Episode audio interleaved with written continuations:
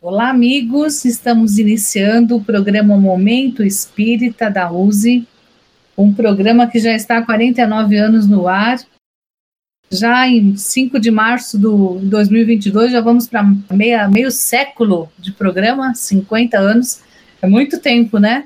E a gente quer desde já agradecer aí a você que está sempre nos acompanhando, participando conosco, e para a gente é sempre uma grande felicidade contar com vocês. Hoje, na equipe do programa, nós temos o Niva. Tudo bem, Niva? Tudo bem, Suzete? Olá, queridos amigos, amigas ouvintes. Estamos juntos mais uma vez no programa Momento Espírita. Sejam todos, todas bem-vindos, bem-vindas. Isso aí, Niva. Também temos o Ney. Boa tarde, ouvintes. Na esperança de fazer um programa que seja útil a todos nós, agradecemos a sua audiência. O Amorim vai participar conosco também. Olá, amigos. Mais uma vez, nosso objetivo é provocar você para que você se dedique a estudar. Eu, Suzete, nós quatro vamos aqui comandar o programa de hoje e iniciando com a campanha de incentivo à leitura, nós vamos falar hoje de um livro do Jorge Andréa dos Santos. É um tema bastante interessante, que é a Palingênese, a Grande Lei. Daqui a pouco nós vamos saber o que, que é palingênese. Também em Espiritismo hoje teremos um tema muito atual, infelizmente, que é a questão do preconceito e racismo. Infelizmente, ainda esse tema é bastante presente nos dias de hoje. E vamos continuar com o estudo do Livro dos Médios, já quase no final do livro, no capítulo 29, falando das reuniões e das sociedades espíritas. E vamos também ter nosso momento de união, colocando você a par de tudo o que está acontecendo no movimento espírita. Leitura Amorim, quem foi Jorge Andréa dos Santos? Jorge Andréa dos Santos foi um baiano, psiquiatra, e com a sua formação profissional, com a sua formação técnica, ele também foi um espírita, muito reconhecido porque muito estudioso. E esse tipo de estudo que ele faz nesse livro é característico dele, em que ele busca reunir o seu conhecimento técnico sobre a psiquiatria, sobre o funcionamento da mente humana, do ponto de vista material, e o conhecimento espírita, as nossas relações espirituais. Então, o Jorge Andréa, que desencarnou no Rio de Janeiro, onde ele passou boa parte da sua vida, é uma pessoa que merece a nossa atenção, mesmo que os livros dele, por vezes, contenham termos técnicos, porque afinal de contas, ele, como um profissional da psiquiatria, precisaria é, necessariamente fazer essa conexão entre os termos técnicos da medicina, da psiquiatria e o conhecimento espírita. Esse é o objetivo dele quando ele escreve dessa forma. Você quer comentar também, Nicolau? Sim, Amorim. Inclusive, é bom lembrar que quando foi criado o Instituto de Cultura Espírita do Brasil, lá pelo saudoso Diolindo Amorim, que era um grande amigo que participava, inclusive, do movimento espírita brasileiro, junto com Herculano Pires, ou seja, duas inteligências espíritas trabalhando na divulgação. E o Jorge Andréa, ele, meio século, ele atuou como expositor lá no Instituto, que era um ponto de encontro encontro de intelectuais estudiosos espíritas. E o mais importante, olha, desde 47 ele já participava de congresso, de seminário, mesas redondas promovidas em diversas cidades brasileiras, sempre divulgando e falando de doutrina espírita além, é claro, de ministrar cursos pelo país e, particularmente, especialmente no Rio de Janeiro. Então, o Jorge André dos Santos é uma recomendação que Momento Espírita dá a você para que você conheça realmente a importância deste cidadão espírita que muito contribuiu para o aspecto científico do espiritismo. Aliás, essa questão do conhecimento científico vinculado ao conhecimento espírita é algo que tem surgido com muita intensidade nos últimos tempos. Vladisney, você também tem uma formação técnica, você é um geólogo de formação. O que você diz a respeito do Jorge Andréa? Ele usou o termo palingênese, a grande lei, como sinônimo de reencarnação. Ele se utilizou, na verdade, de um termo de uma doutrina grega. Os gregos usavam esse termo para reencarnação, que era a mudança do caráter sem você alterar as condições do objeto. Em geologia, nós usamos também esse termo de rochas palingenéticas ou palingênese, são aquelas rochas que afundam no magma e, através da pressão e da alta temperatura, elas se transformam em outras rochas. O mesmo material se transforma em outras rochas. Então, você tem algumas rochas se transformando rochas que eram sedimentos, né, estavam na superfície da Terra, e ao se aprofundarem, eles se transformam. Então, na verdade, ele está falando o seguinte: que a grande lei que existe no universo é essa transformação que cada um de nós buscamos através das reencarnações. Então, ao reencarnar, nós mudamos no mesmo objeto que é o corpo físico, que nos dá essa oportunidade. Então, faz essa ligação, ele busca cientificamente provocar as pessoas para essa leitura, para uma visão mais profunda daquele termo que nós usamos comumente como reencarnação, que nós sabemos que é a base da doutrina espírita. É, eu, inclusive, Ney, quero até pegar um gancho naqui, naquilo que você está falando, porque Palin é de novo e Gênesis é origem, né?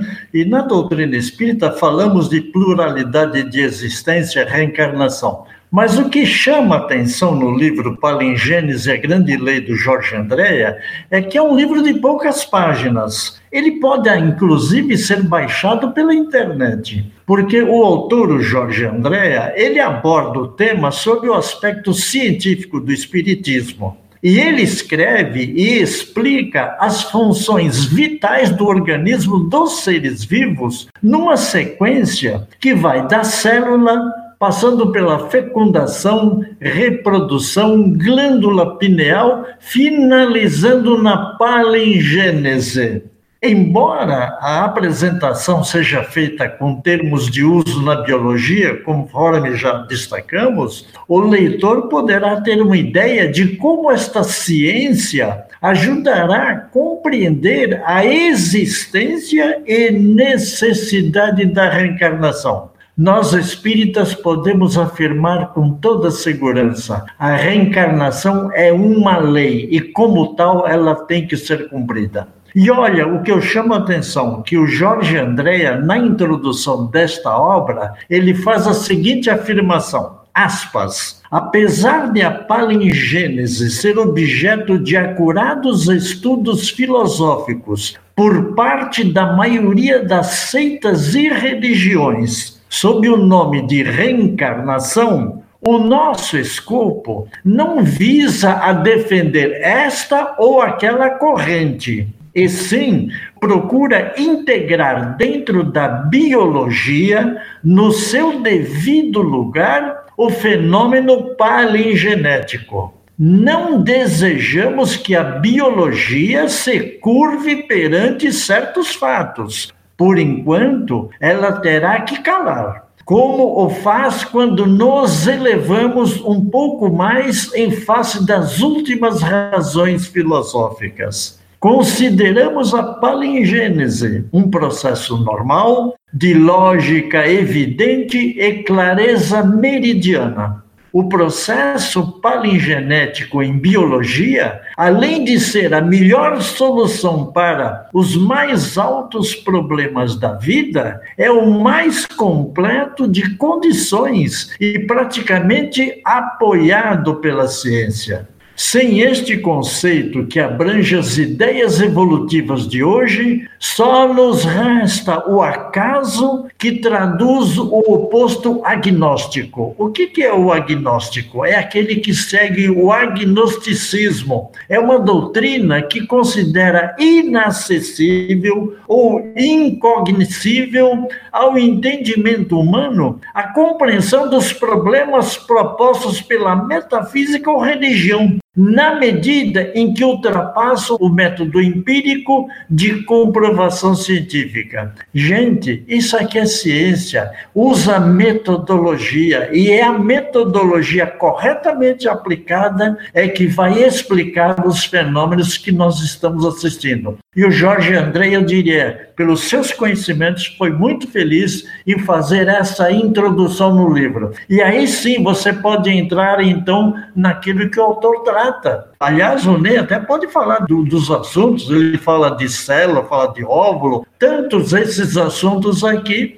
que envolve qualquer homem que lide realmente com biologia. É interessante porque ele faz esse trabalho para chamar a atenção da ciência. Ele vai tratar da célula, multiplicação celular, os cromossomas e genes, o código genético, a sua dinâmica celular. Ele vai falar sobre o óvulo e o espermatozoide. Ele vai falar sobre a glândula pineal, sobre a epífise. Então, ele tem uma gama muito grande que busca justamente esse ramo que existe na sociedade, muitas vezes, o cientista que, através da ciência, refuta o que ele chama de dogmas religiosos, ele procura trazer essa ciência através do conhecimento de processos reencarnatórios que já vem num processo religioso muito antigo, para que esses cientistas olhem com a visão científica para essa possibilidade. Então é muito interessante esse tipo de livro, principalmente para as pessoas que se julgam materialistas e agnósticas. É, Ney, eu inclusive gostaria até de acrescentar mais alguma coisa. Quando nós sugerimos uma obra para leitura, é que nós entendemos que o espírita deve não somente ler livros espíritas, mas deve ler livros não espíritas que abordem assuntos de natureza científica e filosófica independentemente das abordagens que foi, foram feitas por Kardec, ou seja, que a própria doutrina estimula o seu aprendizado e o seu conhecimento. Portanto, fica aqui para nós aí essa recomendação que eu acho bastante interessante. Faça uma experiência, né? Vamos adquirir o hábito de ler também obras que aparentemente complicadas, elas dão algumas explicações que nós conseguimos perceber na nossa rotina do dia a dia, nas notícias que sabemos pelos meios de comunicação. Como o Niva disse, né? Viram que um livro muito interessante. É um livro fino, como o Viva disse, vale a pena então ler e conhecer mais sobre o assunto. Atualidade. Bem, Espiritismo hoje temos um tema muito atual, que é a questão do preconceito e racismo. Como nos portarmos frente aos preconceitos presentes na sociedade? Vamos diferenciar o que é preconceito, o que é racismo. O preconceito ele é uma opinião preconcebida sobre determinado grupo ou pessoa, sem qualquer informação ou, ou razão. Então as pessoas partem de ter preconceito sobre alguma coisa. A pessoa pode ter preconceito sobre opiniões políticas, preconceitos religiosos, preconceitos clubísticos, né? São, são a pessoa forma. Ela passa a não gostar de uma outra pessoa porque ela pensa de maneira diferente a dela. Muitas vezes ela nem conhece a pessoa, mas ela já tem preconceito. Ela não quer nem ouvir falar. E nós temos, a, a maioria de nós tem preconceitos. Nós criamos os nossos preconceitos, criamos os nossos conceitos e já preconcebemos que o conceito do próximo, muitas vezes, não, ao não bater conosco, não merece nem ser escutado. Já o racismo é uma crença de que existam raças superiores às outras. E nós, muitas vezes, Hoje, quando falamos em racismo, sempre pensamos no branco e no negro. E, na verdade, não é isso só que existe. O preconceito, muitas vezes, são de etnias. Nós vimos, por exemplo, durante a, a Segunda Guerra Mundial, o preconceito colocado sobre os judeus, sobre os ciganos, sobre os comunistas, sobre os homossexuais. Então, todos esses preconceitos, eles criaram, mas em cima, por exemplo, dos judeus, ele era um processo de racismo. Então, apesar daquela toda aquela mobilização que existia, nós estávamos vendo um ataque racista muito grande. E nós vimos também isso contra o povo ucraniano. Então, essas questões todas não se resumem apenas a brancos e negros. As pessoas acham que a sua raça é superior à outra. Ela não vai de uma raça para outra. Muitas vezes vai de um indivíduo para o outro. E esse, essa grande questão, nós, como espírita, temos que entender que nós apenas vestimos uma roupa. Né? Nós não somos brasileiros. Nós estamos brasileiros. Nós somos cidadãos do universo, nós somos espíritos. Hoje, reencarnados no Brasil, amanhã, talvez, reencarnados na África, na Arábia, na Europa, em qualquer lugar. Então nós temos que quebrar em nós, primeiro, o preconceito e depois, de maneira educacional, o racismo, porque nós temos que saber que nós somos espíritos e espíritos não têm raça e não têm cor e não têm sexo. Ney, eu inclusive até acrescentaria aí é que, infelizmente, o ser humano ele é muito interiorizado, ele cuida muito mais do ego, ele não se preocupa realmente com o outro. E toda e qualquer ação, toda e qualquer ideia que discorde dos seus pensamentos, dos próprios pensamentos, já é motivo já de exercer o chamado preconceito. Porque, na verdade, o preconceito é um gerador de intolerância. E a intolerância está de tal forma é, difundida, vamos dizer, no meio social, que muitas vezes nós duvidamos, inclusive, da capacidade social do ser humano. Por quê? Porque a intolerância gera aquilo que se chama violência. E a violência, realmente, de tão brutal que ela é, ela acaba deformando o próprio comportamento do homem na sociedade.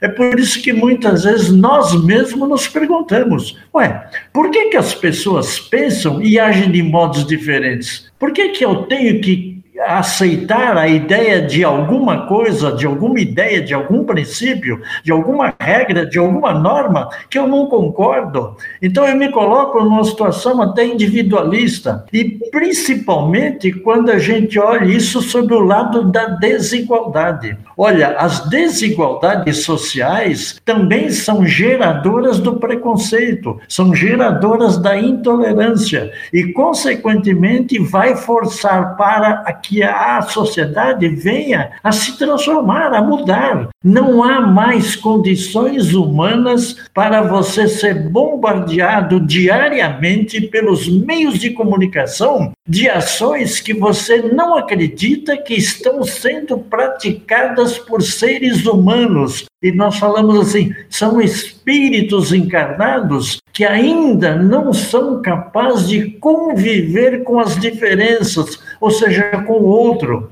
São incapazes de praticar a alteridade. E nós precisamos olhar o outro não como adversário, mas como companheiro de jornada. Tudo isso está de tal forma interligado que o homem realmente precisa repensar, sob o ponto de vista social, a sua conduta e o seu comportamento.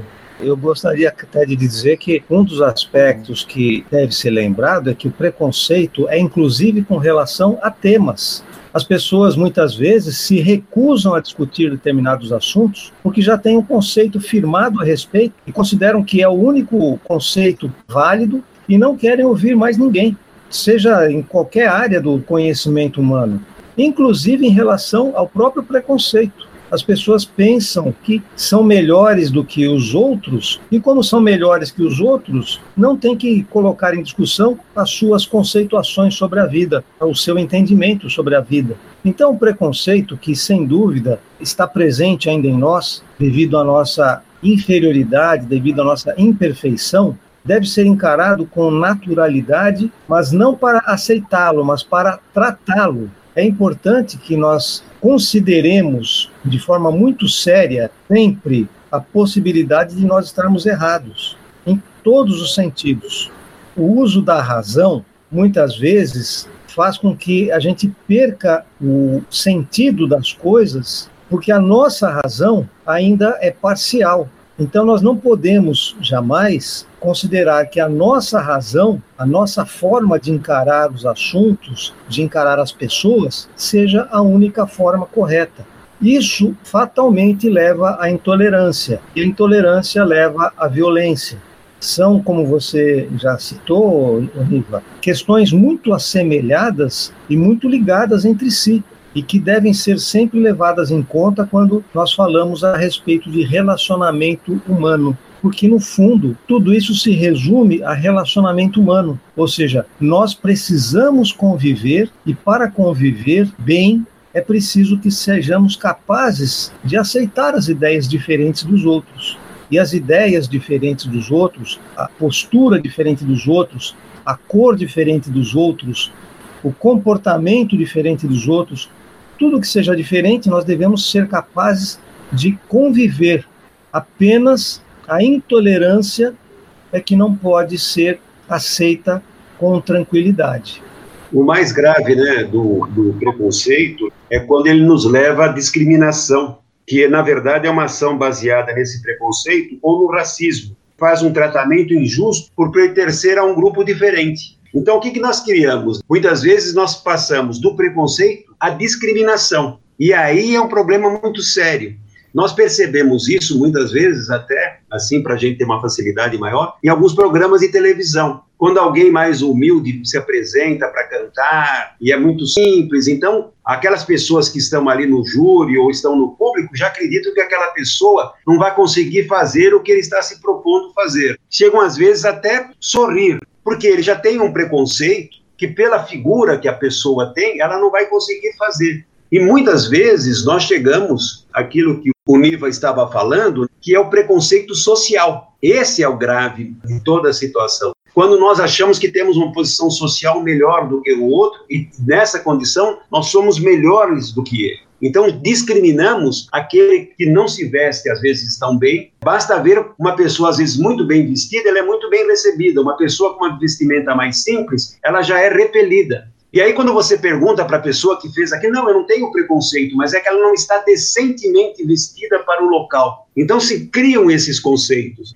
Nós vimos a sociedade americana, até a década de 60, impediam as pessoas, né? Você tinha lugares de banheiros para pessoas de cor e pessoas brancas, as pessoas não podiam andar nas mesmas calçadas. Um fato incrível para uma sociedade que era uma sociedade cristã toda a base daquela sociedade era uma sociedade cristã, mas tinha um preconceito racial extremamente grave e muitas vezes baseado em questões religiosas. E aí faziam o quê? Faziam o processo de discriminação. Então, todo esse processo é um processo educacional. E a grande vantagem da doutrina espírita é que a sua base é a educação para a transformação do homem. Ela é uma doutrina de formação moral, que procura transformar a sociedade, melhorando a moral do espírito que aqui está encarnado. Ô Ney, eu diria que nós temos como sociedade um grande desafio pela frente. Basta olhar a escala espírita. Nós ainda estamos nos patamares inferiores dessa escala. Nós temos um longo caminho para percorrer. Falamos de reencarnação. Imaginemos, por exemplo, quantas encarnações serão necessárias para que a gente realmente venha entender uma pergunta que Kardec fez aos amigos da espiritualidade,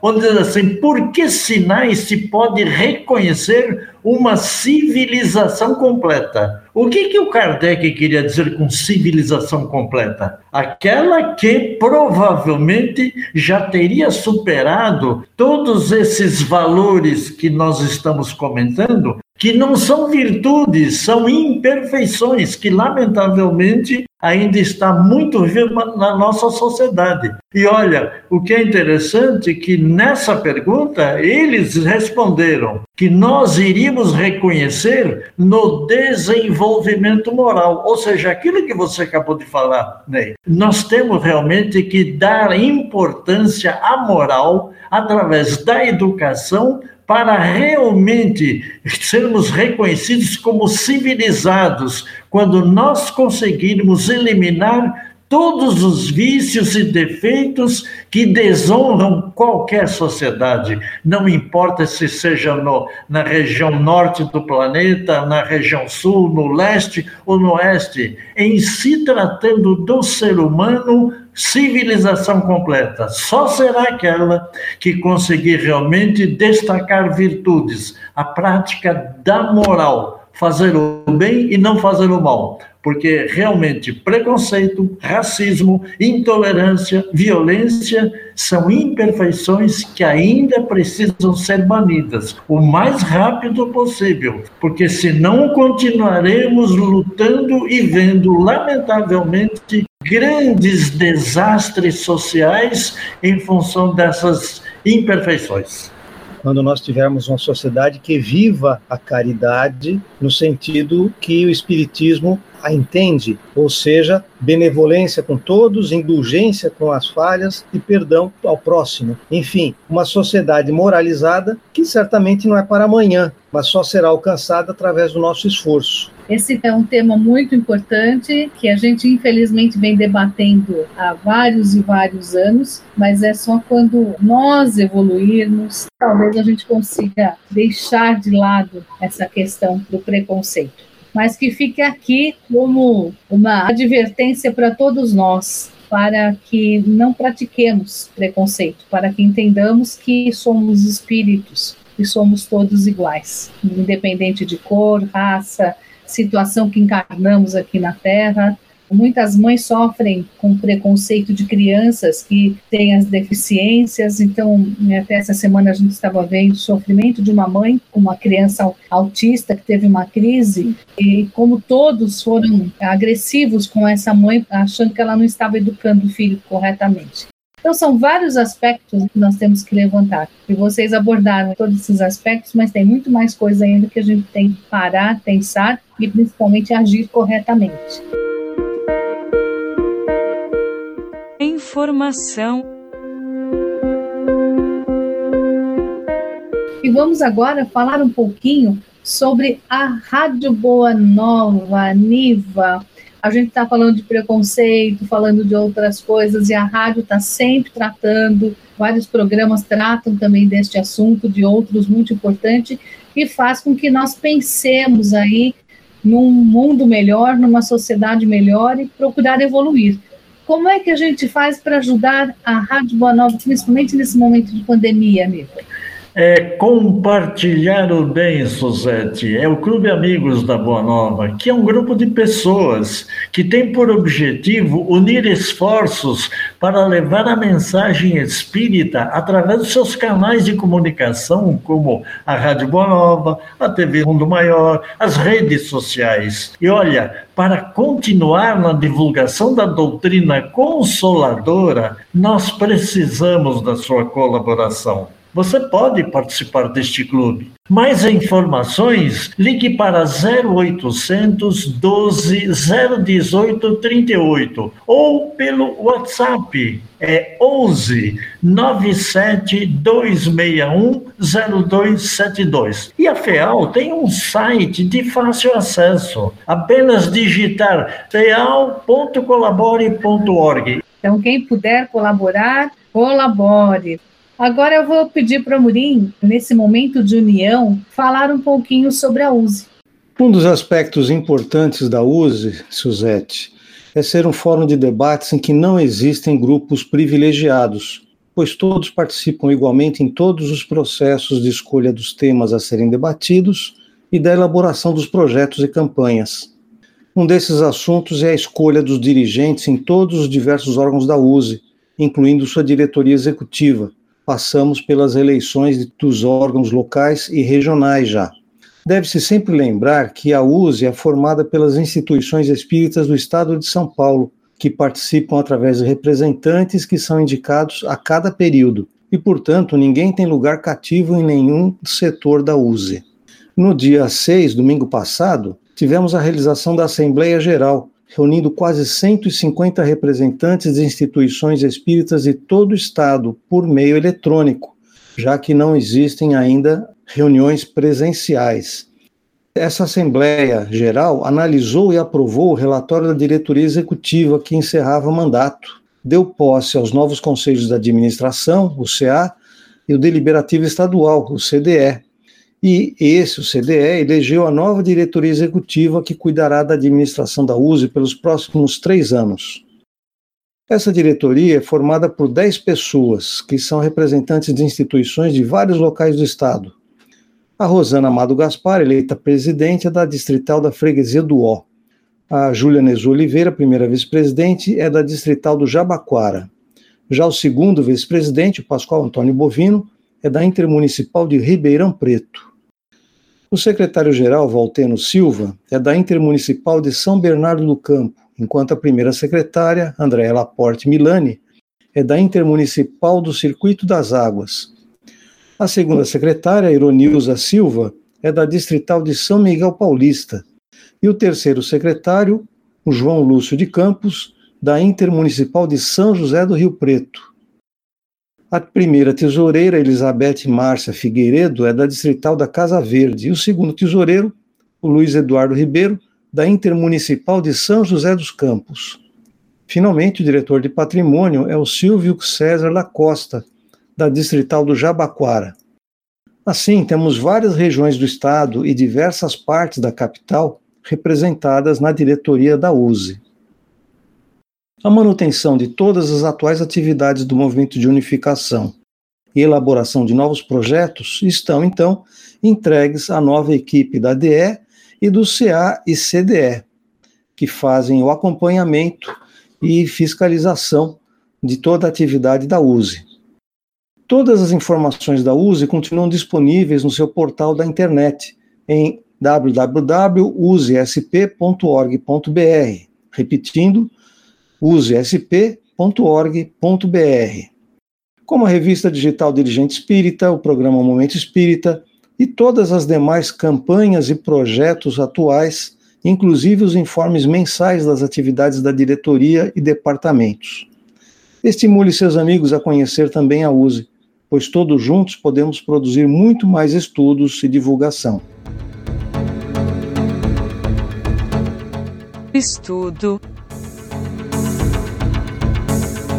E agora vamos entrar na sessão que estamos estudando o Livro dos Médios, a sessão Estude Viva. Estudamos o livro dos médiuns inteirinho, já estamos no capítulo 29, falando sobre das reuniões e das sociedades espíritas. É importante a gente salientar a preocupação de Kardec quanto à importância da realização das reuniões espíritas. E ele cita aqui vários tipos de reuniões frívolas, reuniões experimentais, instrutivas. Então, nós vamos ver isso neste capítulo. Então vamos começar aqui com o Ney. Essa preocupação de Kardec é, é, importante, né? Porque ainda hoje a gente fala da importância de se fazer reuniões espíritas e fazer um bom estudo nessas reuniões, na é verdade? Essa é uma grande questão. Eu acho que quando alguém vai fundar uma casa espírita, ela deveria começar por esse capítulo e prestar bem atenção no que é uma das funções da casa espírita. E o que, que nós vamos fazer? Que tipo de reunião nós vamos fazer? Nós nos lembramos, nós que já passamos aí dos 60 anos, nós lembramos como é que eram feitas as reuniões públicas. Então as casas ficavam cheias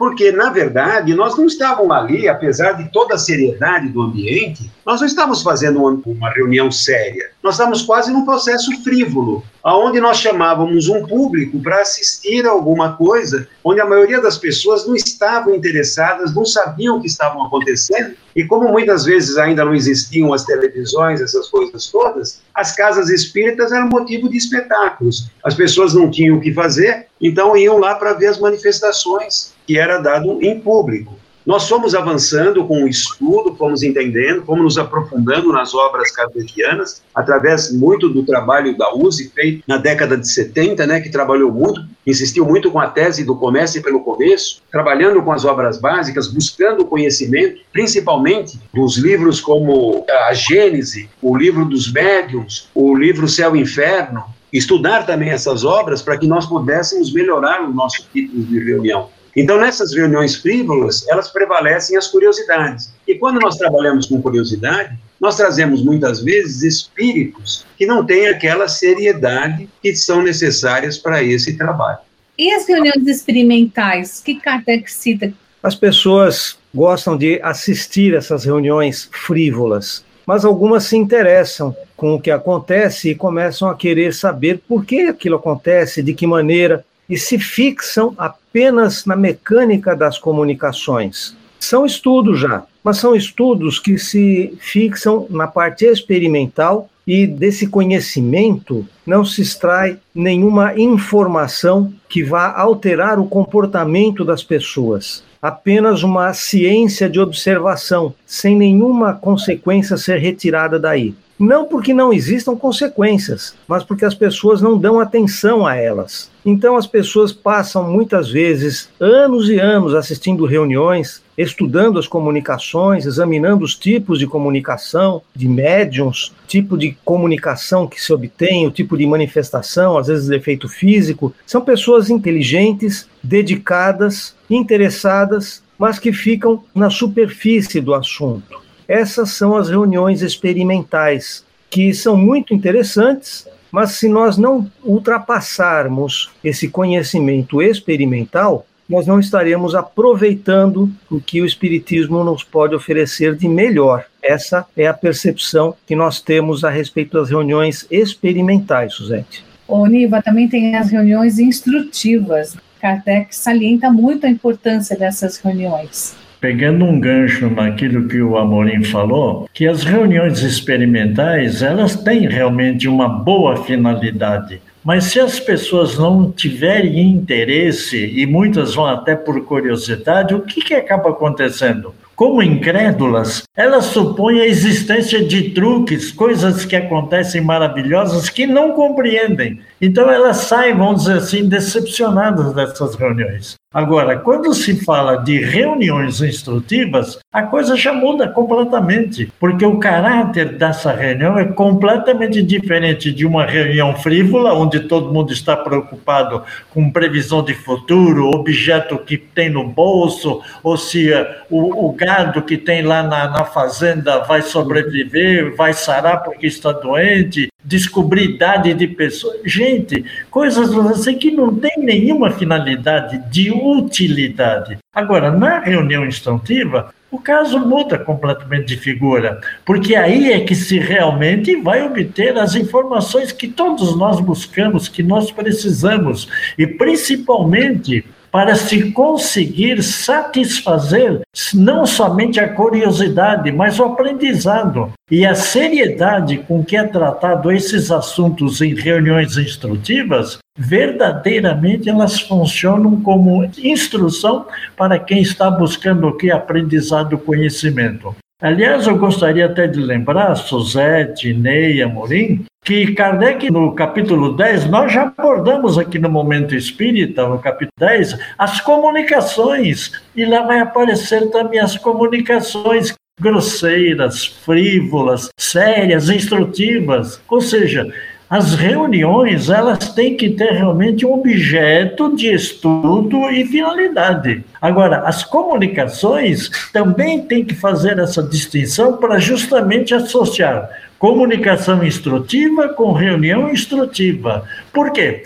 Porque isso vai permitir a gente realmente associar. Agora, os espíritos, conforme o Kardec falou, não sabem de tudo, eles não são donos da verdade. Existem espíritos inteligentes, espíritos ignorantes. Ignorante no sentido que desconhecem o assunto que eles querem tratar. Então é necessário separar o que é uma comunicação séria de uma falsamente séria, apesar da vontade daqueles espíritos quererem ensinar alguma coisa. Então eu diria que nós temos que sempre que olhar todo e qualquer livro da codificação, buscar realmente o seu objetivo, é orientar para que a gente, aqueles que são seguidores da doutrina, não sejam enganados aí com palavras supérfluas, palavras, vamos dizer, trabalhadas de tal forma a iludir e enganar, sem alcançar realmente a seriedade necessária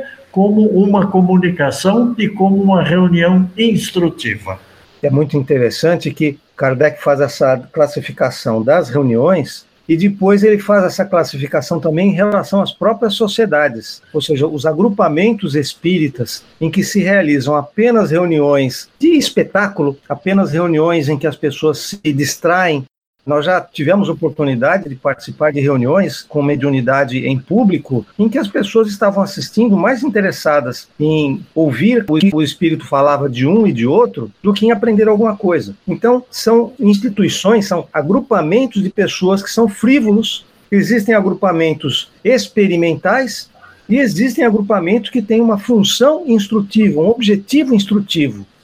Kardec faz também essa relação, não é isso? Inclusive o Kardec ele diz, né, que vão às reuniões instrutivas os que querem aprender e vão às sessões experimentais os que querem ver. Então, nós podemos fazer isso na instituição. Que tipo de instituição realmente nós temos? E também aqui Kardec se preocupou nesse capítulo em falar das sociedades propriamente ditas e falando sobre a constituição de um centro espírita, de uma sociedade de estudo. Então ele se preocupou também nesse tipo de orientação, não é, Amorim? Inclusive, nós teremos no próximo capítulo um estudo a respeito justamente da organização das sociedades espíritas, tomando como base, como exemplo, a própria Sociedade Parisense de Estudos Espíritas, o primeiro centro espírita, a primeira instituição espírita regularmente constituída. Ele também traz aqui nesse capítulo a questão dos assuntos de estudo, também dando uma orientação sobre quais assuntos nós devemos estudar e também um que é muito importante, e é bom também,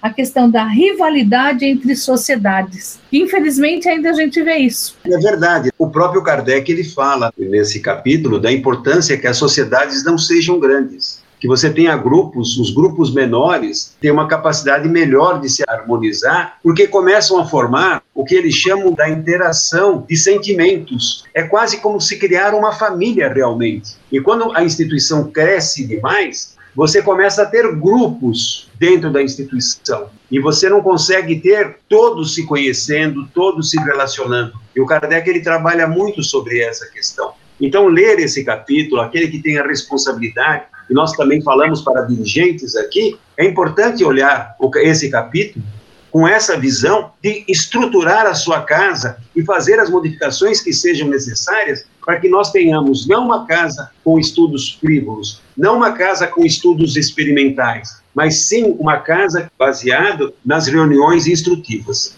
E Kardec, aqui nesse capítulo, explica muito bem sobre isso, e muitas pessoas ficam muito preocupadas, não é? A gente, a gente já está chegando no final do programa, nós vamos falar um pouquinho mais sobre isso na semana que vem. Muito preocupadas em lotar as casas, ter um grande número de pessoas frequentando as casas, quando o importante seria a gente ver a qualidade das nossas reuniões de estudo. Não precisamos uh, lotar, ter lá milhares de pessoas dentro da casa espírita para funcionar. O livro até levantou isso. Poucas pessoas fazem um grande centro espírita e um grande estudo. Não é isso, Niva? Vamos encerrando então? Sem dúvida, Suzete. Eu diria até que o Kardec coloca nesse capítulo que nós estamos comentando que o Espiritismo, conforme anunciado, ele tem que determinar a transformação da sociedade. E olha, nas reuniões que são feitas nas casas espíritas, sempre vai haver um espírito protetor para inspirar, para auxiliar na finalidade, na conquista dessa transformação porque tudo aquilo que foi comentado aqui foi já destacado quando nós falamos do problema do preconceito, do problema da intolerância, e quando se fala, olha, uma casa espírita não pode se rivalizar com a outra, muito pelo contrário, ela deve compartilhar as boas experiências para fortalecer a doutrina, porque a doutrina vai continuar, os dirigentes espíritas é que vão passar, e quem sabe eles precisam realmente passar por essas dificuldades em função destas imperfeições para superar as suas ou as nossas limitações. Despedida E assim nós encerramos o programa de hoje, deixando vários assuntos para todos pensarem durante esta semana. E na semana que vem nós continuaremos aqui com o estudo do livro dos médios, já no seu final, falando sobre o regulamento da Sociedade Parisiense de Estudos Espíritas, que fica como um exemplo para todas as casas espíritas. Amorim, sua despedida. Um grande abraço aos amigos que nos acompanharam e que certamente devem estar pensando também sobre esses temas. Aproveitemos a semana para avaliar e discutir no nosso grupo espírita. Ney. Agradecemos a sua atenção, amigo ouvinte, e esperamos que esse programa tenha sido útil para despertar em você a vontade de estudar essa doutrina de tanta luz. Niva, sua despedida. Muito obrigado pela sua audiência, mas nós contamos novamente com a sua companhia no próximo domingo. Uma boa semana e até lá. Eu, Suzete, também quero deixar um abraço carinhoso para todos, desejar também uma ótima semana. Se cuidem muito e vamos ouvir a rádio, vamos aprender bastante a doutrina espírita. Um grande abraço, um beijo no coração de todos.